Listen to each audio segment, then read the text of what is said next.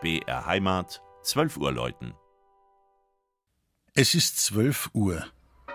Das Mittagsläuten kommt heute von der Kirche Marie Himmelfahrt in Lampferding in Oberbayern.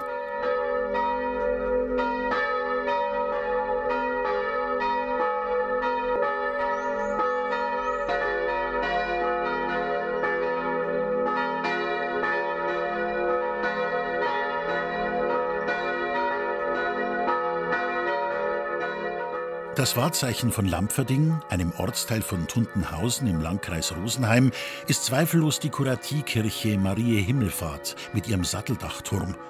Ein verhältnismäßig großer Bau, der im Inneren prächtig ausgestattet ist. Das Äußere wirkt eher schlicht. In früherer Zeit gab es eine Wallfahrt zum Gnadenbild unserer lieben Frau von Lampferding. Aber nicht nur zu Maria wurde gepilgert, auch zu Ehren des heiligen Leonhard in Form eines nicht mehr existenten Pferderitts. Das Gotteshaus in jetziger Form entstand um das Jahr 1520.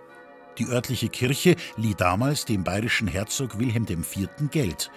Am 20. April 1520 gab der zuständige Landrichter einen Teil zurück mit der Auflage, das Geld für den Kirchenneubau in Lampferding zu verwenden. Die gotische Kirche wurde in barocker Zeit und im Klassizismus modernisiert, was ihr Bild bis heute prägt. Die Altäre stammen aus der ersten Hälfte des 17. Jahrhunderts. Der Hochaltar birgt zwischen zwei wuchtigen Säulenpaaren eine Mondsichelmadonna im Strahlenkranz. Die spätgotische Holzskulptur trägt eine barocke Krone. Darüber schwebt eine silberne Taube, Sinnbild des Heiligen Geistes, und im Auszug thront Gott Vater mit der Weltkugel, umgeben von kleinen und großen Engeln.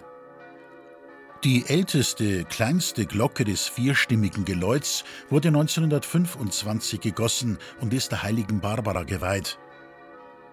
Nachdem 1942 alle Glocken außer der kleinsten für die Rüstungsproduktion abgeliefert wurden, kam es 1950 zur Neuanschaffung der beiden mittleren, zu Ehren des heiligen Konrad und der Gottesmutter.